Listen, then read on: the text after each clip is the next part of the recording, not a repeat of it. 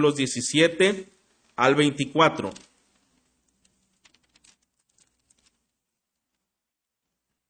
Y una vez que entramos a estos textos, hermanos, hay, hay una, un dato interesante. Parece ser que el autor reitera mucho lo que hemos estado viendo en los versículos anteriores y a veces decimos, como que esto ya, ya lo habíamos escuchado. Cuando yo estaba preparando este mensaje decía, suena mucho incluso al último mensaje que a mí me había tocado exponer acerca del moralismo religioso, pero siempre hay un aspecto importante que el autor desea señalar y desde luego el autor divino, que es Dios, desea enfatizar a nosotros como pueblo. Romanos 2, 17 al 24 puede seguir con su vista. Dice, pero tú que llevas el nombre de judío y te apoyas en la ley, que te glorías en Dios y conoces su voluntad, que aprueba las cosas que son esenciales siendo instruido por la ley, y te confías en que eres guía de los ciegos, luz de los que están en tinieblas, instructor de los necios, maestro de los faltos de madurez, que tienen en la ley expresión misma del conocimiento y de la verdad, tú pues que enseñas a otro, ¿no te enseñas a ti mismo? Tú que predicas que no debes robar, robas.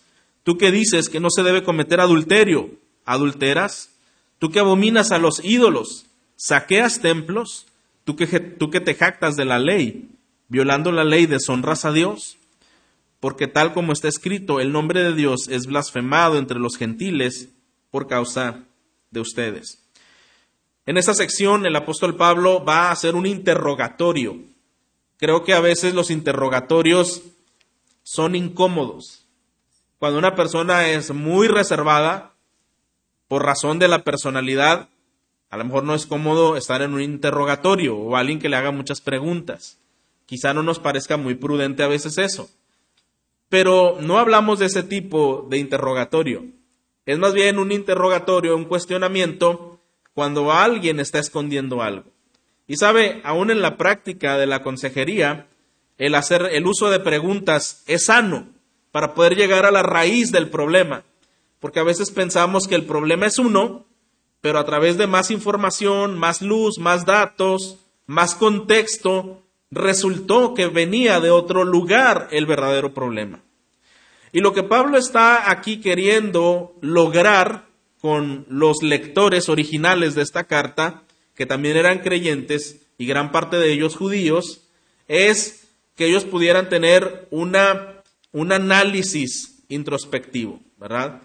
Que ellos pudieran tener este momento, uh, una reflexión introspectiva acerca de este cuestionamiento. Y entonces eh, Pablo está actuando como una especie de fiscal que está haciendo preguntas retóricas, muchas preguntas retóricas o las preguntas retóricas no ocupan respuesta, sino que llevan la respuesta ya incluida, ¿verdad? Añadida, implícita. Y entonces eh, quiere hacer reflexionar a estos oyentes a través de preguntas. Y hermano, no creamos solamente entonces, ah, qué bueno que el Señor usó esta excelencia de la retórica, ¿verdad? Para poder hacer reflexionar Qué bonito es el lenguaje, ¿verdad? Y, sus formas, cuánta elegancia, cuánta trascendencia. Qué bueno que podemos admirar eso, pero más allá que solamente ver lo, lo, bello de lo literario es, el Señor le quiere hablar a usted y me quiere hablar a mí, ¿verdad? Y utiliza esta herramienta de ah, preguntas para hacernos reflexionar hacia nuestro interior. Así que bueno, estas preguntas retóricas que Pablo está lanzando quiere demostrar que los judíos también necesitaban la salvación por gracia. Recuerde que en el capítulo 1 vimos que Pablo expresó o expuso que los paganos estaban en gran problemas delante de Dios porque Dios es un juez justo y vendría el día de la ira y el Señor eh, asolaría ante toda esa maldad que está muy expresa, muy explícita en el capítulo 1, de degradación moral eh, y de abandono de Dios y de oponerse a los planes de Dios. Estas personas que habían rechazado a Dios no eran ignorantes. El Señor se ha revelado a través de la naturaleza y por eso dicen no tienes excusa, ¿verdad? El Señor se dio a conocer, pero las personas desear o no tener en cuenta a Dios como Dios. Entonces, ellos están jugando una deshonestidad intelectual. Ellos están siendo deshonestos, haciéndose creer como ignorantes, haciéndose pasar por ignorantes, pero lo que ellos quieren es resistir con injusticia la verdad. Esa es la postura del pagano, del incrédulo, del que no quiere tener en cuenta a Dios, aunque ha escuchado de Dios, aunque conoce y sabe que hay un Dios, pero prefiere negarlo, prefiere decir no lo entiendo, tengo dudas al respecto y mejor prefiere eh, adorar criaturas antes que al Creador y satisfacerse en cualquier tipo de pasión activa y desenfrenada que haya en su corazón. Pero vimos también en el capítulo 2, eh, desde el capítulo 2 al inicio, cómo el apóstol Pablo no nada más está teniendo cuidado de ellos en presentar el Evangelio. A la misma iglesia, a las mismas personas que están dentro, eh, haciendo ver cuál era el peligro de el moralismo religioso, que también será juzgado por el Señor. Y ahora entonces estamos eh, cómo el hombre decide desechar las evidencias de la existencia de Dios. Cuando el hombre hace esto, se vuelve vano en su razonamiento y se pervierte en su conducta. De acuerdo a lo que vimos en el capítulo 1, el hombre que decide desechar las evidencias de la existencia de Dios se vuelve vano en sus razonamientos y también se pervierte en su conducta. Bueno, eso quizá no tenemos que ahondar mucho, si ya lo hemos escuchado antes, pero quizá todavía vuelva a surgir la pregunta, pero ¿qué pasa con los religiosos? ¿Qué pasa con los moralistas?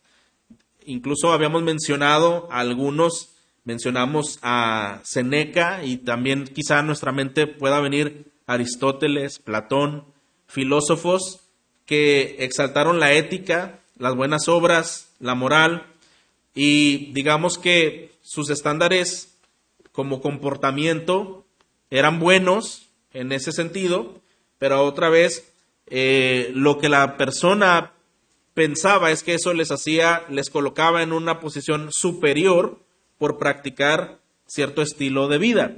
Y cuando una persona se vuelve de esa manera, de creer que por ciertas normas, ciertas reglas, eh, ciertas disciplinas, ya está superior a otro, lo que realmente está ocurriendo, hermano, es que una persona así es muy inconsistente. Porque normalmente una persona que se jacta de cosas muy buenas que hace, realmente hay muchas otras que ha dejado de hacer o nunca ha hecho. ¿Está de acuerdo? Y por eso, hermanos, es que ante la lupa de Dios no podemos hacernos hacia ningún rincón. Es muy fácil crear nuestra propia lupa. Nuestra propia justicia y decir, esto es lo más importante. Bueno, pero estas cosas en las que yo batallo un poco, estas no son importantes, estas están más chiquitas, ¿verdad? Estas no tienen... Es más, esto no es pecado, este es un, un, pequeño descuido, pero no es importante, ¿verdad? Pero ante los ojos de Dios, Él tiene una forma de evaluar distinta, ¿verdad? Los judíos igualmente, pues ellos eran moralistas, se jactaban de guardar la ley, pero en realidad, hermanos, no podían cumplirla. Ellos se jactaban de guardar la ley, pero en realidad no podían cumplirla. Así que entonces, en estos textos vemos que tanto paganos como gentiles y aun judíos, muy religiosos, todos, cada uno, está en serios problemas delante de Dios, delante de esa justicia de Dios. Pero tristemente, hermanos, los judíos no veían su necesidad y su condición delante de Dios. ¿Por qué es que Pablo está enfatizando tanto este tema? Porque, hermano, muchos que habían llegado a la verdad, y lo podemos ver en Primera Corintios, venían de un contexto muy desenfrenado de vida. Y Pablo lo dice, y esto erais algunos, ¿se acuerda? Esto eras algunos. Y habla de brujería y de inmoralidad y de cosas muy fuertes. Y él dice, y esto erais algunos, mas ya habéis sido justificados, ya habéis sido lavados, ¿verdad? Ya habéis sido redimidos por el Señor. Una persona que conoce quién es y de dónde viene, es más fácil que pueda experimentar un arrepentimiento genuino cuando el Señor le ha llamado. Pero una persona que cree que es algo que no es y que viene de donde realmente no viene, no siente necesidad por Dios. Y eso es lo que Pablo está muy preocupado con este sector de esta congregación. que hay algunos en este lugar donde esta carta es dirigida, especialmente estos judíos religiosos, que ellos no se veían pecadores ni necesitados de la gracia de Dios. Ellos creían, bueno, sí, a que ellos lo necesitan, porque fíjate cómo ha sido su estilo de vida antes, eh, cómo han sido sus costumbres, cómo han adorado otros eh, ídolos. Pero nosotros no, ¿verdad? Nosotros hemos sido instruidos en la ley de Moisés, hemos guardado todos los ritos, es más, somos el pueblo escogido de Dios, yo no creo tener mucha necesidad. Bueno, es interesante, hermanos, que este pasaje lo tengamos que analizar y tomar muchas de las ideas que Pablo ya ha expresado anteriormente, porque como iglesia cristiana, obviamente creo que aquí no hay ningún judío, ¿verdad?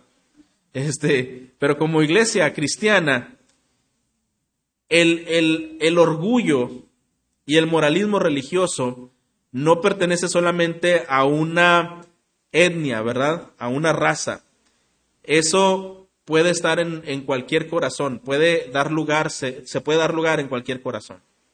Y quizá no es decir, yo vengo de Abraham y soy judío y, y he sido, he dado todos mis diezmos y todo eso, pero quizá sí podría caber las falsas ideas de, yo nací en cuna cristiana, ¿verdad? Mis padres siempre han ido a la iglesia o tengo muchos años. Es más, yo he ayudado a la fundación de ciertos lugares, centros religiosos. Es más, tengo una trayectoria de muchas cosas, cómo me he involucrado y cómo he desempeñado y la gente reconoce mis dones.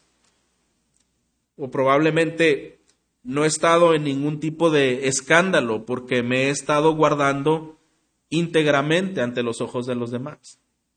Bueno, si ese fuera el pensamiento de cualquiera de nosotros que estamos aquí, estamos en un gran peligro, ¿verdad?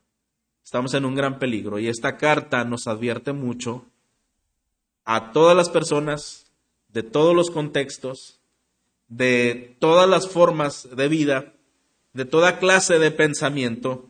Esta carta es para todos nosotros, hermanos. Amén. Así que bueno, estos textos eh, nos dejan ver cómo los judíos, ellos no veían su necesidad y su condición delante de Dios.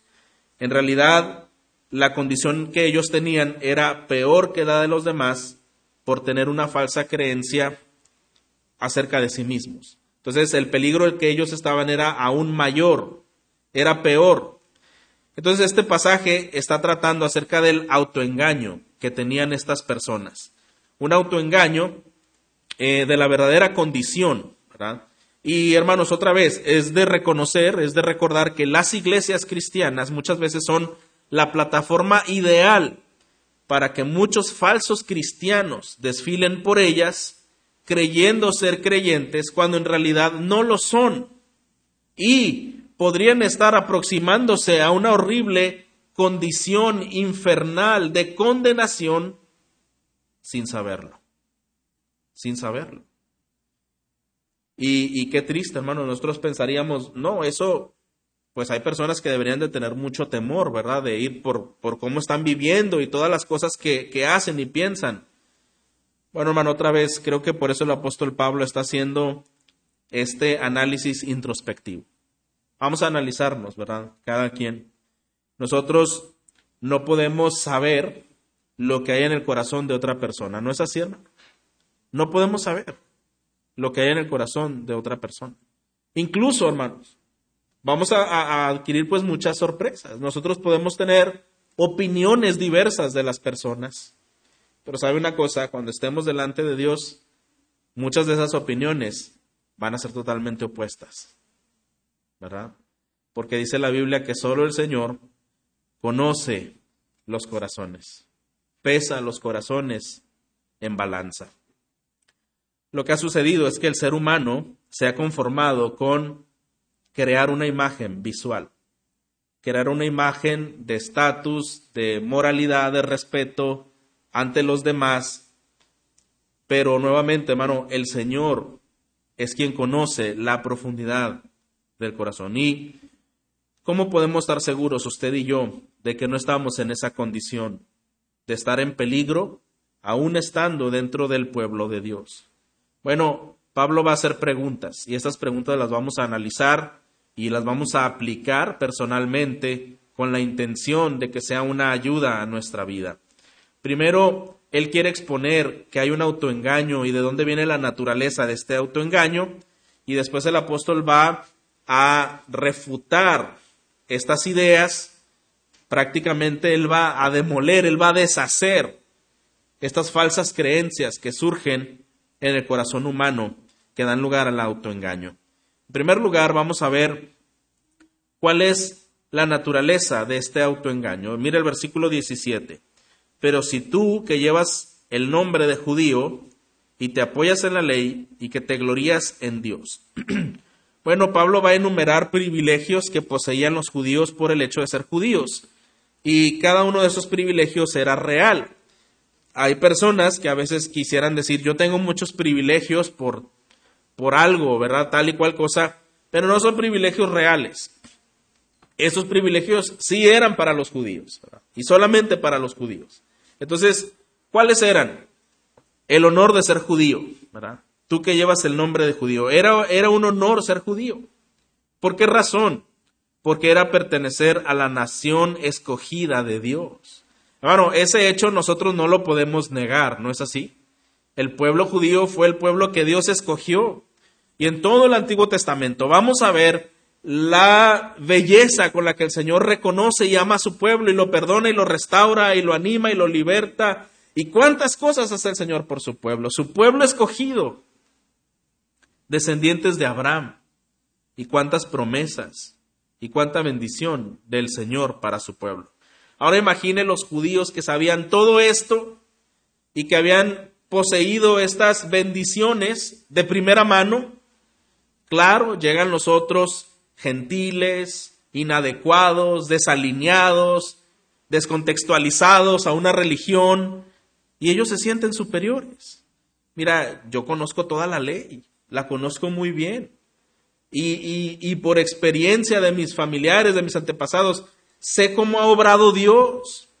Y todo eso, hermanos, alentaba el corazón de estas personas no solo a sentirse superiores, sino a creer que por esa razón el juicio de Dios no caería sobre ellos. Va a caer sobre todos los demás, ¿verdad? Pero sobre mí no va a caer.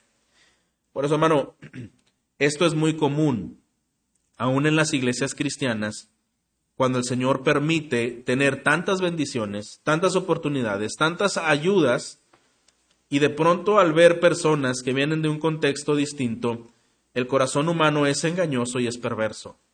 Y podemos jactarnos de algo que no deberíamos. Y de creer que personas son mejor que otras por su educación, eh, por su contexto familiar, porque conoce acerca de la palabra, pero todas esas cosas que ya se han dicho no va a salvar a nadie absolutamente. ¿Está de acuerdo, hermano? Al contrario, y eso es algo que nos va a hacer temblar, esto es más fuerte, nos aproxima más a una condenación por el hecho de que puede endurecer nuestros corazones al autoengañarnos, Al autoengañarnos. Y entonces ante el llamado, ante el llamado de Dios al arrepentimiento, personas pueden decir, eso no es para mí.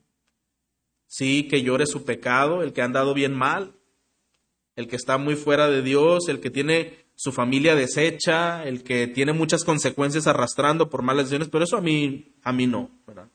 Yo estoy bien, yo sé más o menos cómo conducirme, a lo mejor no estoy en mi mejor momento delante de Dios, pero eso algún día yo lo voy a arreglar.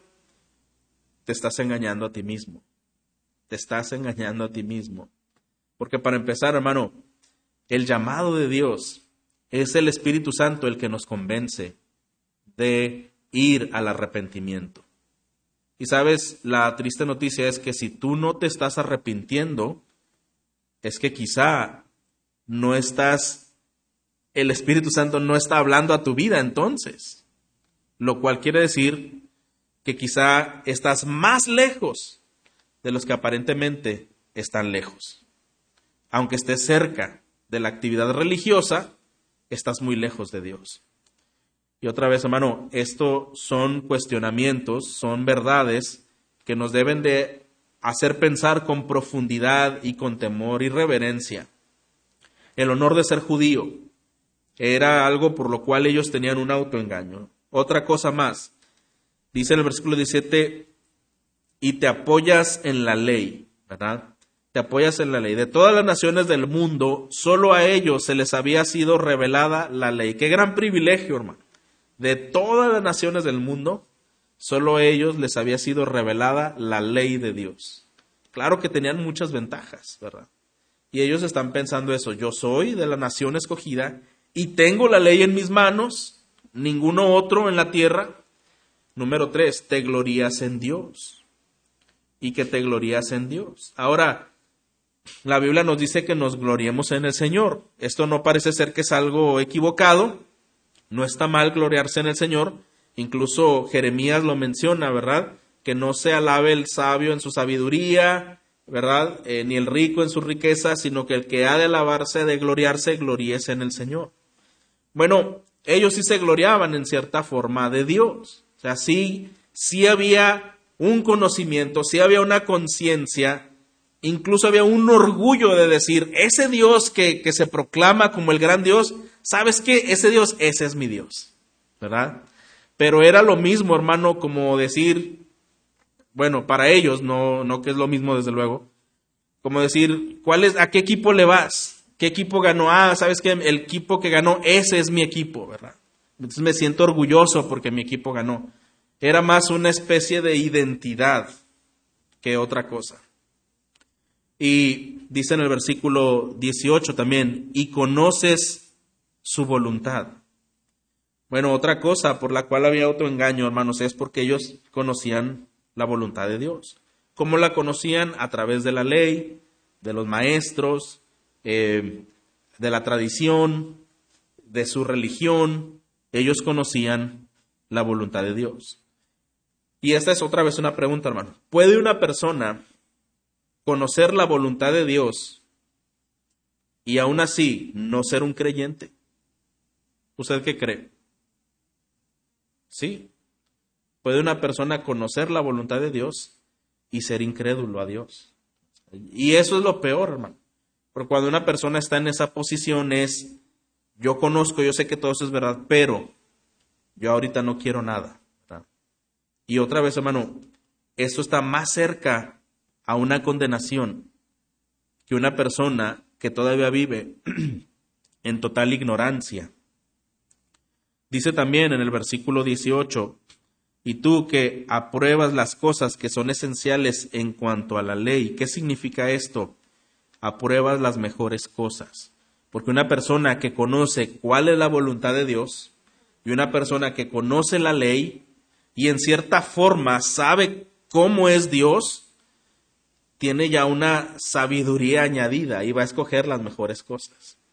No, no van a ser personas expuestas a la imprudencia porque tienen una referencia de lo que es Dios. Entonces, no es porque quieren agradar a Dios porque Él es santo y yo quiero agradarlo, pero yo sé que está mal verme mal. Entonces mi manera de vestir pues va a ser una manera muy adecuada, no porque yo quiera agradarle a Dios, pero como conozco la ley, sé cómo me debo comportar, sé cómo me debo vestir, sé cómo debo hablar. ¿Sí me explico, hermanos? Es aprendizaje al final. Como lo dice Jim Berg en Transformados a su imagen, es solamente rebeldes más sofisticados o rebeldes con más potencial, ¿verdad? Rebeldes con más potencial, pero al fin de cuentas siguen siendo rebeldes. Y eso es lo que está pasando aquí. Aprueba las cosas que son esenciales en cuanto a la ley. Y siguiente, el judío se veía incluso competente para enseñar la verdad también a otros. Dice allí, eh, son siendo instruido por la ley, versículo 19, y te confías en que eres guía de los ciegos, luz de los que están en tinieblas, instructor de los necios, maestro de los faltos de madurez, que tienes en la ley la expresión misma del conocimiento y de la verdad. Tú pues que enseñas a otro. Bueno, otra, otra situación grave ante esta realidad es que ya habiendo dicho todas las formas o cada uno de los distintivos por qué el judío se creía superior y se autoengañaba de que él no sería juzgado por Dios, el honor de ser judío, apoyarse en la ley, gloriarse en Dios, conocer su voluntad, aprobar las mejores cosas, todo eso le hacía creerse un maestro. Y entonces él enseñaba a otros, supuestamente, cómo debían vivir. Y entonces, ¿cuál es el problema con estos judíos analizando todos estos privilegios que ellos tenían? Bueno, otra vez era justamente que por poseer todos estos privilegios, ellos estaban, creían estar excluidos del juicio y de la ira de Dios. Y hermano, el enseñar sin eh, tener una relación adecuada con Dios o haber sido enseñado primero por Dios es algo muy peligroso. Recuerde, el Nuevo Testamento también nos dice, ¿verdad? Eh, que no os hagáis maestros muchos de vosotros, sabiendo que recibiréis qué. ¿Se acuerda? Mayor condenación. Bueno, aquí es algo que estaba pasando. Ellos con todo ese conocimiento, con todas esas ventajas que tenían, eh, querían enseñar a los demás. En Romanos 1, 18 a Romanos 3, 20, Pablo está tratando de mostrar que el Evangelio es universal, que todo mundo lo necesita. El Evangelio todo mundo lo necesita sin importar su raza o de qué nación provenga. Pablo está enfático en, este, en estos versículos queriendo persuadir a los oyentes de esta verdad. Y recuerda usted en Romanos 1.18, no me avergüenzo del Evangelio porque es poder de Dios, cuando nos tocó ver ese pasaje. Y luego nos habla que al judío, primeramente, también al griego, y luego nos habla que en el Evangelio la justicia de Dios se revela por fe y para fe, y como está escrito, el justo por la fe vivirá. Pablo ha declarado todo eso y deja en suspenso y lo vuelve a retomar en Romanos 3.21. En esta parte, ahora él está diciendo, ¿verdad? Pero Romanos 3:21 dice, pero ahora parte de la ley, la justicia de Dios ha sido manifestada, atestiguada por la ley y por los profetas. ¿De qué justicia habla el apóstol aquí? La justicia de Dios, que es por medio de la fe en Jesucristo. Él habla de esa justicia, no habla de la justicia de la ley. Él habla de la justicia en Jesucristo para todos los que creen por cuanto todos pecaron y no alcanzaron la salvación de Dios. Lo que quiere decir, hermano, es, y a veces nos preguntamos, ¿por qué Dios instituyó la ley? ¿Por qué Dios creó la ley? Si al final de cuentas nadie la pudo cumplir, ¿no es así? Solo Jesucristo pudo cumplir la ley. Pero la pregunta es, ¿por qué Dios hizo una ley que no se iba a poder cumplir? Precisamente para eso, para que el ser humano se diera cuenta que no la podía cumplir, para que ninguno pudiera decir, yo me merezco la salvación, yo cumplí toda la ley, nadie la puede cumplir. Es como si a usted le dicen, mira, la manera en que tú vas a obtener un ascenso es que por 10 días no duermas ni un solo minuto. Ah, bueno, yo ya me sé la fórmula y ya, y voy a hacer lo posible. Y quizá usted va a llegar, no, no me dormí, cabecié, dormité, estaba pensando, cerré los ojos, es más, estaba orando. Pero al final usted sabe que no puede hacer eso, porque antes de eso va a morir, ¿no es así? Bueno, lo mismo, hermanos, el Señor con intención, al establecer esa ley, quería dar a entender varias cosas. Una, la perfecta santidad de Dios, su, su estándar tan alto de santidad, y otra, la terrible condición de nosotros como seres humanos, que no podemos para nada llegar a ese nivel. Y por eso es que al ser humano desea más a Jesucristo en su necesidad, en la realidad de su condición de saber que yo no puedo cumplir la ley por mí mismo, no soy capaz. Mi corazón se extravía y no puede llegar a ese fin. Por eso necesito a Jesucristo. Lo malo que estaba pasando con el judío era que él creía, si estoy cumpliendo la ley. Y entonces como muchas veces sucede también en las leyes humanas, ¿verdad? Bueno, depende cómo lo interpretes, ¿verdad? Y es que esto no es así, esto no, esto no fue dormir, esto realmente fue cabecear, esto realmente fue descansar. Y por muchos términos y justificaciones, hermano, el Señor sabe nuestra verdadera condición. ¿No es así? Como el Señor sabía la condición del judío, de su pueblo. Algunos dicen que Romanos 1.18 al 3.20 es como el punto en el centro en donde todos necesitamos el Evangelio y donde todos tenemos problemas con la justicia de Dios. Ese es el argumento que Pablo quiere dejar claro a estos hermanos. Todos necesitamos al Señor Jesucristo. Todos necesitamos el Evangelio porque todos tenemos problemas con la justicia de Dios. Y entonces ya nadie queda exento, nadie queda librado, ni por su reputación, ni por su religión, ni por su posición, por nada, nadie va a quedar librado de ello. Al contrario, hermano, Pablo nos va a hacer ver que los privilegios se convierten en una maldición cuando los intercambiamos por la persona de Cristo. Estos privilegios se convierten en maldición porque quitamos la fe, como lo decíamos antes, de la única esperanza que nos puede salvar, de la única base que nos puede sostener ante el día del juicio y quitamos la mirada y quitamos la intención de ello para desviarlo algo que no es, algo hechizo, algo falso, y entonces estamos siendo un blanco fácil de la gran condenación. Aún los cristianos verdaderos, hermanos, pueden caer en esta trampa. Cuando llegamos a Cristo, muchas veces nos convencemos de la riqueza de su gracia. Y cuando leemos textos como 1 Corintios 1, donde dice que Dios no vino a los sabios, ni a los nobles, ni a los poderosos, sino que vino a lo vil y a lo menospreciado y a lo pequeño eh, y a lo insensato. Muchas veces nosotros nos identificamos ahí y decimos, yo, yo soy así, ¿verdad? Yo sé que es por gracia, el Señor me ha amado por gracia porque yo no soy nadie y me ha sostenido por gracia aún. Y esa es la esencia del cristianismo y su humildad, la humildad del verdadero cristiano. Pero hermano, a pesar de que sabemos que solo por gracia, el corazón humano es traicionero. Y poco a poco, aunque sabemos de esa gracia, podemos comenzar a distorsionar esa verdad y creer incluso que la gracia de Dios para conmigo es más grande que la gracia de Dios para contigo. Y otra vez, hermano, el ser humano tiene un problema. Tiende a echar a perder. Tiende a desvirtuar lo que ha estado bien.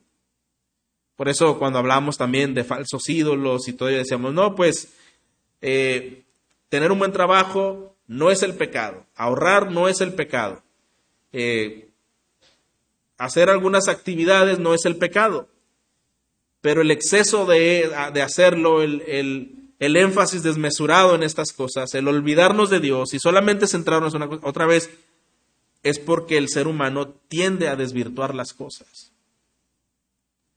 Y nuevamente, hermano, aún como creyentes estamos en ese peligro, ¿verdad?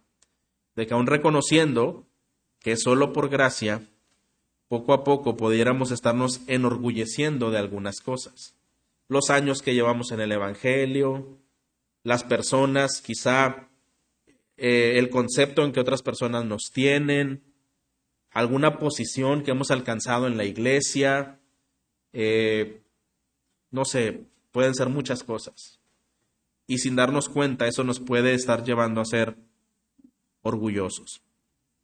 Alguien dice que cuando un cristiano llega al Evangelio y recibe a Cristo, hay un ADN que se incorpora a él, este ADN de la gracia, y la defiende y la conoce y, se, y se goza en ella y se recrea en ella.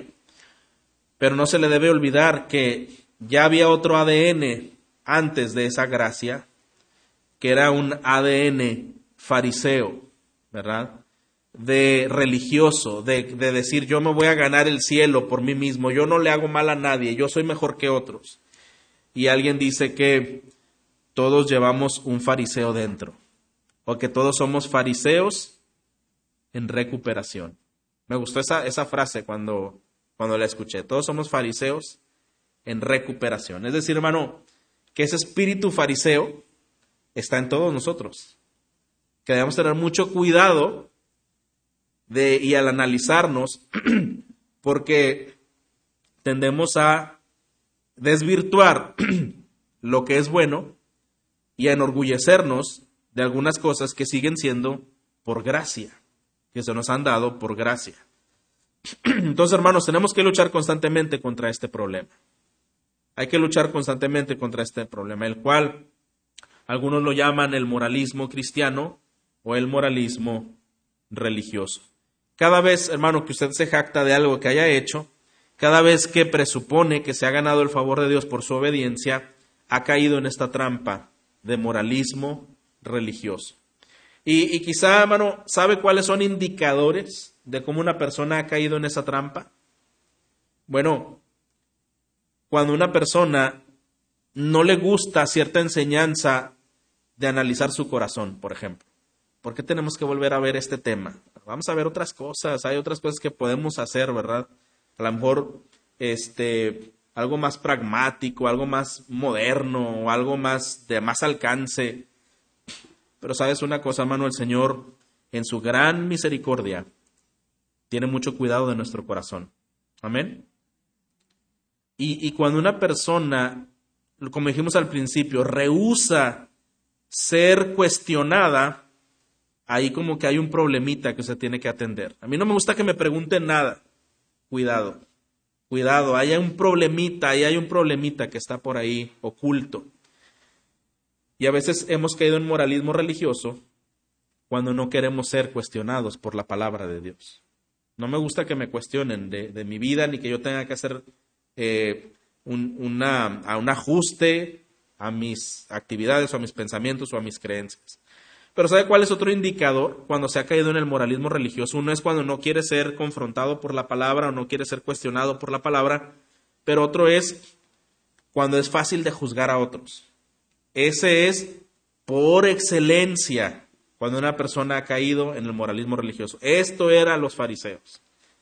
Criticaban a uno, a otro, a diestra y siniestra, pero no se veían a sí mismos. Entonces, hermano, si tú eres muy fácil de juzgar a otros, de criticar a otros, de meterte en la vida de otros y de ventilar cuestiones de otros, ten cuidado, mucho cuidado, porque tal parece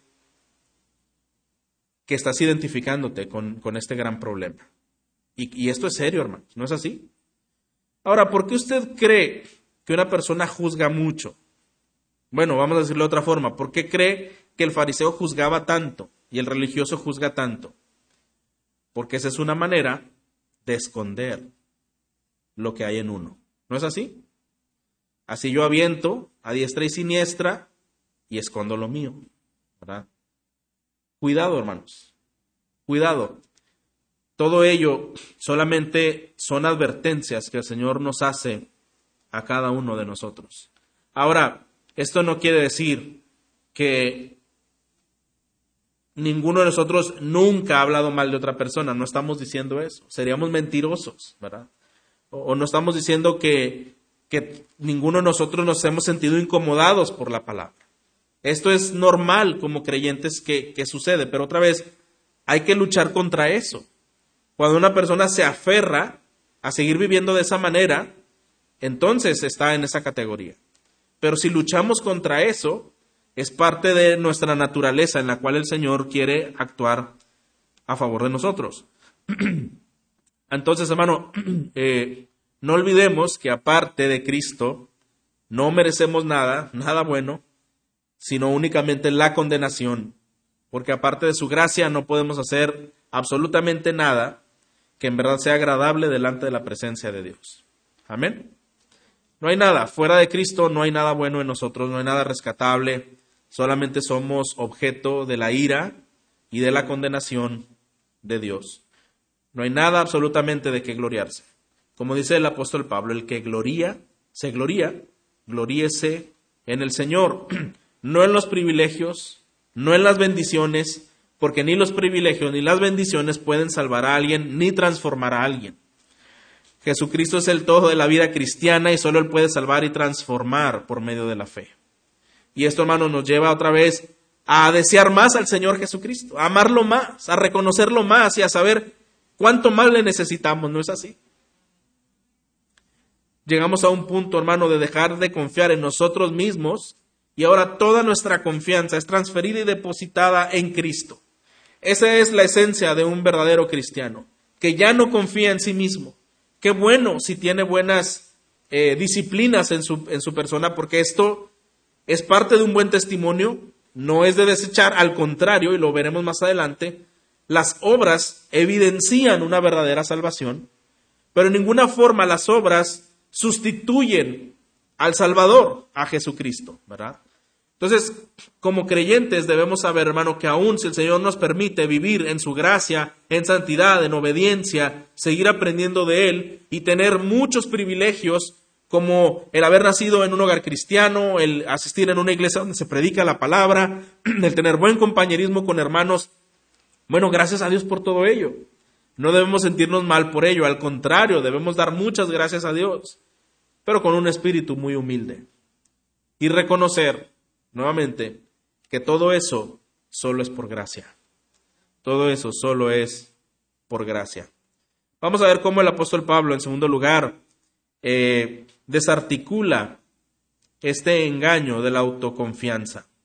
Él expuso en los versículos que se han visto hasta esta semana que el Señor juzgará las obras porque las obras evidencian la realidad de la fe. Esto es cierto, hermanos, y vamos a pasar ahí. Dice en el versículo 5, Romanos 2, 5, vamos ahí un momento pero por causa de tu terquedad y de tu corazón no arrepentido, estás acumulando ira para ti en el día de la ira y de la revelación del justo juicio de Dios. Bueno, eh, lo que este texto nos enseña, que la salvación será por la fe, mientras que el juicio será por las obras. Es decir, hermanos, sabemos que nadie se va a salvar por obedecer la ley o los mandamientos, ¿no es así?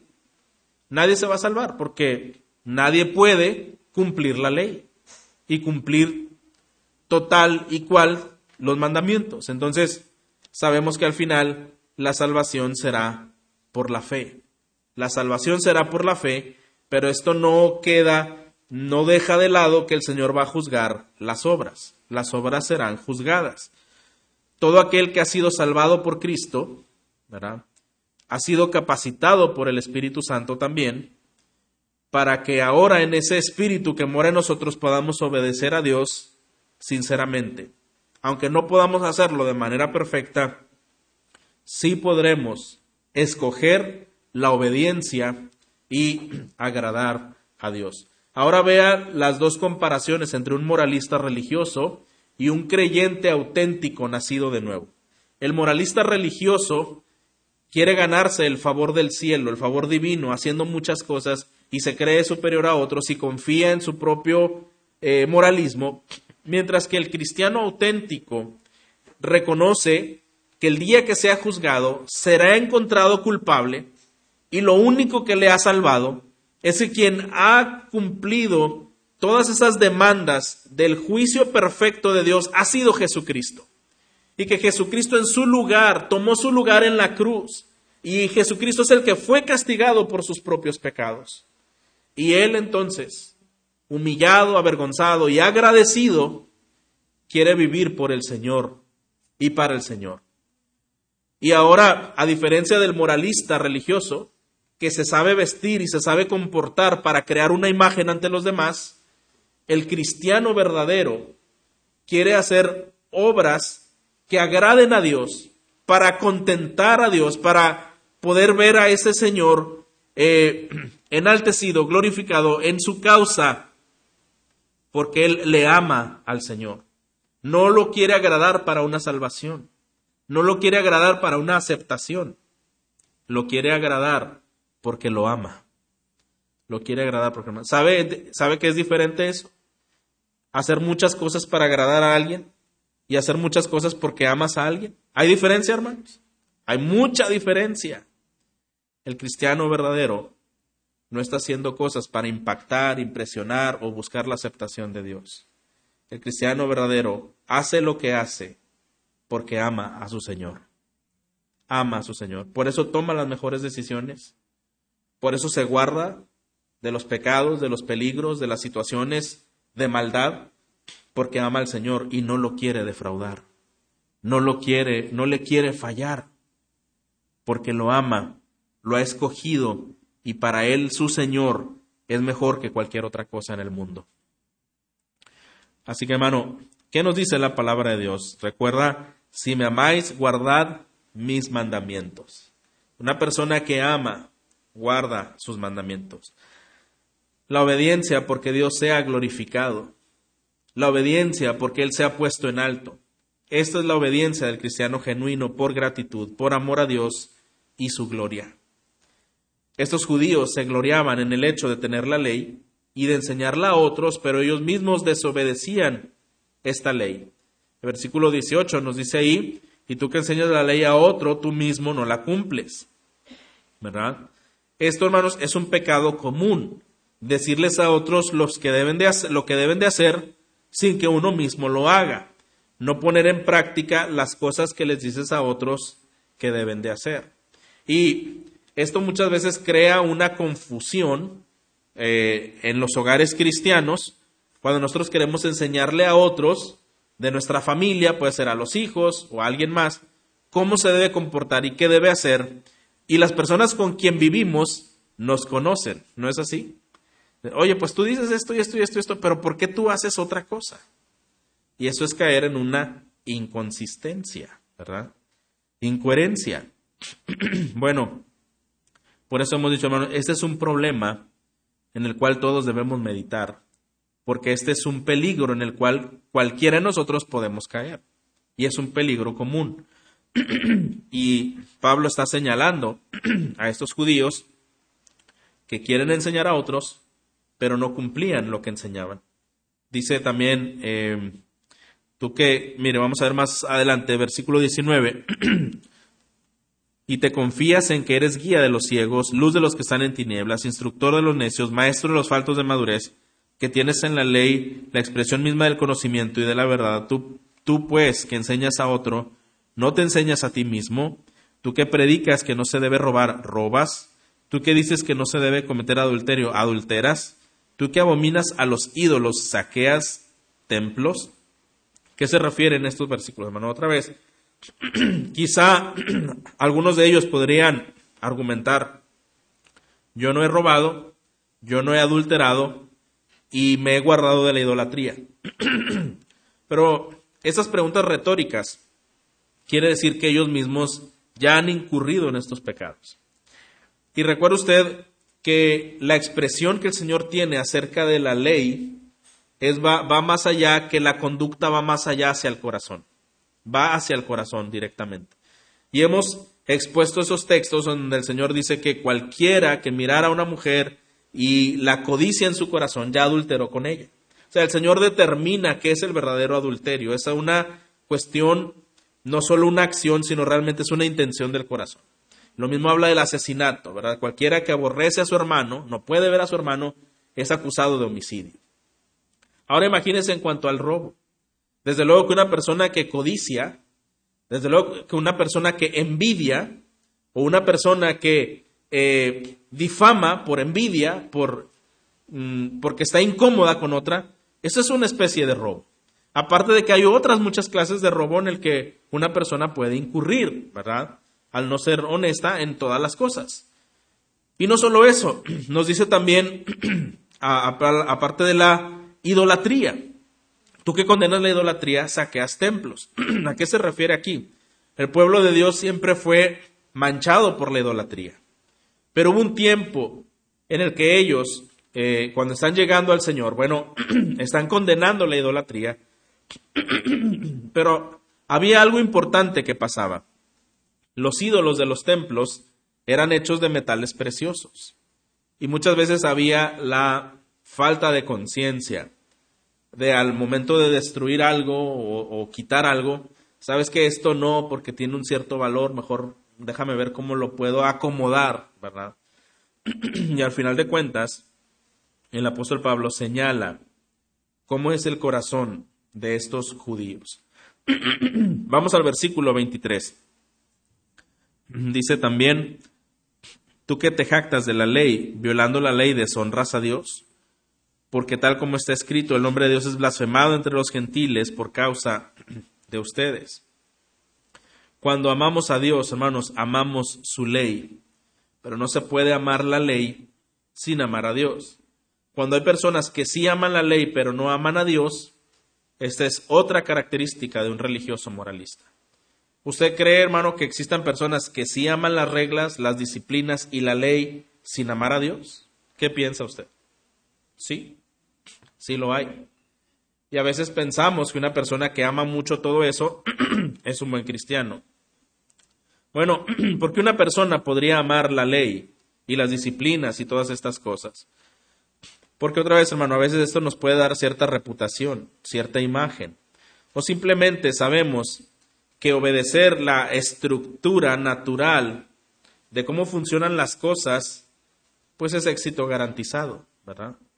Y entonces uno puede decir, bueno, yo me levanto a las cinco y media de la mañana, este, estoy leyendo mi Biblia durante el año y a lo mejor solamente es por cumplir y es así como que a vista de pájaro, no sé ni qué dijo, pero ya cumplí. y todas estas disciplinas, pues, me están poniendo en cierto estatus. Mi, día va a ser productivo, ya tuve contacto con la palabra de Dios, como una especie como de amuleto, ¿verdad? Entonces ya estoy bendecido mi día, pero no estamos entendiendo nada. y probablemente no lo estamos haciendo por un amor al Señor. de estar ahí buscándole en un momento apropiado, eh, de calidad, de meditación, en donde queremos tener comunión con el Señor. Entonces, hermano, esto va a provocar que otras personas menosprecien el nombre de Dios. Porque al ver nuestra vida inconsistente e incoherente, va a hacer que otros tengan un rechazo y una repulsión por las cosas de Dios. ¿No es así, hermanos? Y sabe, probablemente tendríamos que ser aquí muy humildes delante de Dios. Y este cuestionamiento que está haciendo Pablo sería un cuestionamiento que tendríamos que, hacer. Quizá yo he sido piedra de tropiezo para otro. Mi andar, mi proceder, mi hablar, mis decisiones, lo que he hecho o lo que no he hecho, ¿está estorbándole a alguien? o le ha estorbado a alguien? No estoy preguntando, hermanos, si alguien te estorbó a ti, si tú estás estorbando a alguien. Es diferente la pregunta, ¿verdad? Esta es una introspección, esto es personal, esto es un análisis muy personal.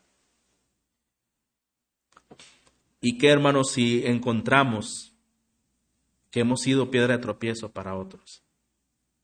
El Señor habla muy duro al respecto. ¿No es así? Mejor sería amarrarnos una piedra de molino, aventarnos al río antes que hacer caer a uno en el Señor. ¿Y qué podríamos hacer si hemos sido causantes de que otros se desanimen, de que otros se pierdan o de que otros digan mal en contra del, del Señor? Hermano, pues creo que estaremos de acuerdo que lo principal que todos deberemos hacer es arrepentirnos. ¿No es así, hermanos? Arrepentirnos. ¿Y qué significa, hermano, el arrepentimiento? Decirle a Dios, pedirle perdón y que estamos de acuerdo que hemos sido causantes de dañar a otros, pedir de su gracia para enmendar esas cosas y en lo posible restituir el daño. En lo posible de restituir el daño, hermano, muchas veces es hablar con sinceridad.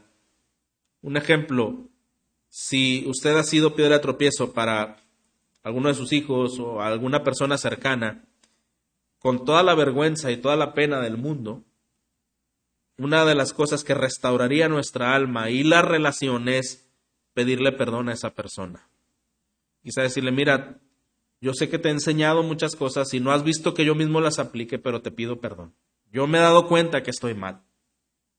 Y quiero decirte que delante de Dios estoy haciendo cambios. Y me va a costar, pero perdóname, ¿verdad? ¿Sabe que eso puede abrir más el corazón de una persona? Al verle a usted necesitado de esa gracia, a verle con una postura así, yo nunca me equivoco, ¿verdad? Y tú tienes que hacer lo que yo digo. Eso nada más endurece más el corazón. Pero cuando nosotros vamos sinceros delante del Señor y delante de las personas a quienes hemos ofendido, hermano, esa barrera se cae, se rompe y damos la oportunidad de que haya una reconciliación entre esas personas y Dios y esas personas y nosotros. Y quizá, hermano, si usted y yo hemos sido piedra de tropiezo para otros, ¿sabe qué es lo que debemos de hacer? Arrepentirnos, como dije. Y quizá podemos cambiar el curso de la historia. Quizá usted y yo podemos ser instrumentos para ahora acercar a esas personas que se han alejado. Es cuestión de pensarlo, ¿verdad? Que el Señor ponga convicción en nuestro corazón. Este versículo, estos versículos 24 eh, y 25, el nombre de Dios es blasfemado entre los gentiles por causa de ustedes, pero solo el 24, es una realidad en la que nos debemos de poner a pensar. Quizá, hermano, cuando llega las últimas horas del día o estamos en la noche ya por descansar con la luz apagada, no estaría de más preguntar, Señor, ¿habrá habido alguien a quien ofendí el día de hoy? Mi actitud, mi carácter, mis respuestas, mis bromas, mi apatía, mis miradas, no sé, algo, no estuve presente, mi falta de involucrarme. Y, y sabe que hermano, el Señor en su misericordia y a través de su palabra nos da esa sensibilidad y nos permite revisar y evaluarnos en dónde estamos y qué hemos hecho mal. Para que en las nuevas misericordias de Dios, que son cada mañana, vivir con nuevos objetivos y con nuevos ajustes. Y cuando buscamos y restauramos relaciones dañadas por nuestras faltas y las ponemos en manos de Dios, podemos ser un instrumento que Dios quiere usar para hacer la reconciliación entre Dios y los hombres. Imagínese la doble bendición el reconciliarnos con una persona, que ya eso es en sí algo muy grande y de mucha bendición, y además haber sido un instrumento para que esa persona que está mal se pueda reconciliar con Dios. Lo único que estaría de por medio que habría que destruir y que confrontar sería nuestro propio orgullo. Eso sería lo único que nos impida dar el paso. Pero otra vez, hermano, el Señor puede quebrantar nuestro corazón a ese punto y hacernos ver nuestra necesidad por obedecerle, porque le amamos. Hermano, ninguna vergüenza va a ser más terrible, ni más deplorable, ni más angustiante que la vergüenza que sufrió nuestro Señor Jesucristo en la cruz. Esa vergüenza, ese dolor y esa humillación ninguno de nosotros la podría soportar. Pero tomados de ese ejemplo, de ese Señor, de ese Cristo, obediente al Padre, dispuesto para reconciliar a los hombres con Dios, dando su propia vida, debe ser nuestro, nuestro deseo a imitar, debe ser nuestro ejemplo a seguir en que, mira, hermano, quizá para que otras personas se salven, para que otras personas lleguen al Señor, usted y yo vamos a tener que humillarnos bastante. Ah, espérame, hermano, yo no lo había visto así, ¿verdad? Yo creí que el Evangelio y el cristianismo a mí me iba a dar un buen estatus y la gente me iba a querer y yo iba a estar en medio. No, hermano. A veces sí. Y a veces vas a tener que ser bien humillado bien humillado. Pero sabes una cosa, todo lo que haces en el Señor no es en vano. Amén. Todo lo que haces en el Señor, para el Señor, no es en vano. Nadie puede sufrir una vergüenza más grande que la que el Señor Jesucristo ha sufrido. Y sabes una cosa, todas las cosas que hoy te pudieran apenar que has hecho mal, es parte del arrepentimiento que nos cause vergüenza y nos cause dolor. Pero también es parte de la madurez cristiana pensar que toda esa vergüenza y esa culpa ya fue pagada en la cruz. Alguien más ya la pagó. Sabes que eso nos coloca en una posición de haber sido perdonados, aceptados, justificados por el Señor, para andar en una vida nueva.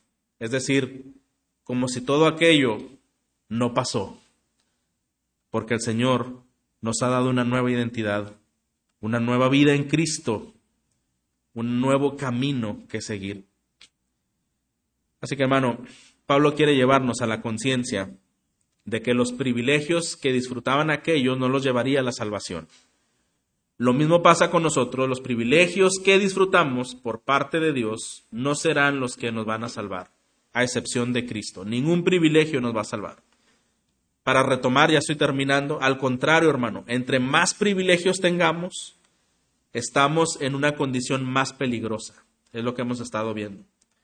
Así como estos judíos, su conocimiento acerca de la voluntad de Dios era muy superior a los demás, el del creyente, el, el de la persona que ha estado en el cristianismo y en la palabra, también es superior a una persona que es ignorante de la palabra. Lucas 12, 48 dice, a todo aquel a quien se le haya dado mucho, ¿qué dice hermano? ¿Mucho qué? Mucho se le demandará, y al que mucho se le haya confiado, más se le pedirá. Qué bueno por los dones, los talentos, las bendiciones, las oportunidades, los privilegios que el Señor nos da. Pero lejos de creernos más o superiores por ello, solamente, hermanos, es una demanda más grande. Es más lo que se esperará de nosotros. Pienso que el apóstol Pablo está procurando librarnos de cometer el error de confiar incluso, hermanos, en una profesión de fe en Jesucristo, si estamos siendo una contradicción andante en la fe que profesamos. Eh, Santiago dice en, su carta. Muéstrame tu fe sin tus obras y yo te mostraré mi fe por mis obras. Porque una fe sin obras es una fe muerta. Entonces, hermano, el autoengaño puede ser tal y puede ser vil que puede llegar a creer o a convencerse una persona de decir, por mi conocimiento, por mi antigüedad, por mi experiencia, por mi posición en la iglesia, yo estoy seguro que soy una persona salvada de la condenación del Señor. Pero si tus obras no reflejan que has, que has experimentado, que has estado en un proceso de arrepentimiento, de transformación de vida, de hábitos, de pensamientos, creo que te estás engañando. No quiere decir, hermano, que hay una perfección. Un creyente podrá cometer alguna falta en su camino, en su caminar cristiano. Pero ¿cómo va a actuar un creyente que ha faltado y que ama a Dios? Va a actuar en arrepentimiento, va a actuar en contrición, va a actuar en una, en una búsqueda de esa, desesperadamente, de esa renovación en su alma que necesita estar bien con el Señor. Y eso cualquiera de nosotros podemos testificar en algún momento haber llegado al Señor con esa necesidad de ser renovados. Pero un no creyente no, quizá no se siente en ningún sentido que tiene que arreglar algo en su vida o no es tan urgente. Bueno, sí hay una que otra cosita que yo tengo que hacer, pero no, no, no, los que están muy mal son aquellos de allá y estos de acá, ¿verdad? Cuidado. El apóstol Pablo nos está diciendo, analízate bien, analiza bien tu corazón y qué testimonio están dando tus obras. Tus obras están dando testimonio de que amas a Dios, de que buscas a Dios, de que deseas honrar a Dios, o te estás engañando a ti mismo. Porque una fe sin obras, dice, es una fe muerta. Es una fe muerta. Y como mencioné hace un momento, hermanos, quizá tendríamos que ver que no somos una contradicción a la fe que profesamos. Y si esto ha sido así y a otros hemos desanimado, no echen saco roto esta posibilidad y esta invitación de reconstruir esas situaciones con otras personas, esas relaciones, de reconciliarse y ser un medio para que estas personas se reconcilien con Dios. Vamos a orar. Gracias damos, Señor, en esta mañana que tú nos permites examinar tu voluntad a la luz de tu palabra y reconocer que no somos mejores que otros, nos permites darnos cuenta que todo esto solo es por gracia. La convicción, el llamado, los privilegios, tu gran amor, un amor demostrado en un alto sacrificio pagado en la cruz.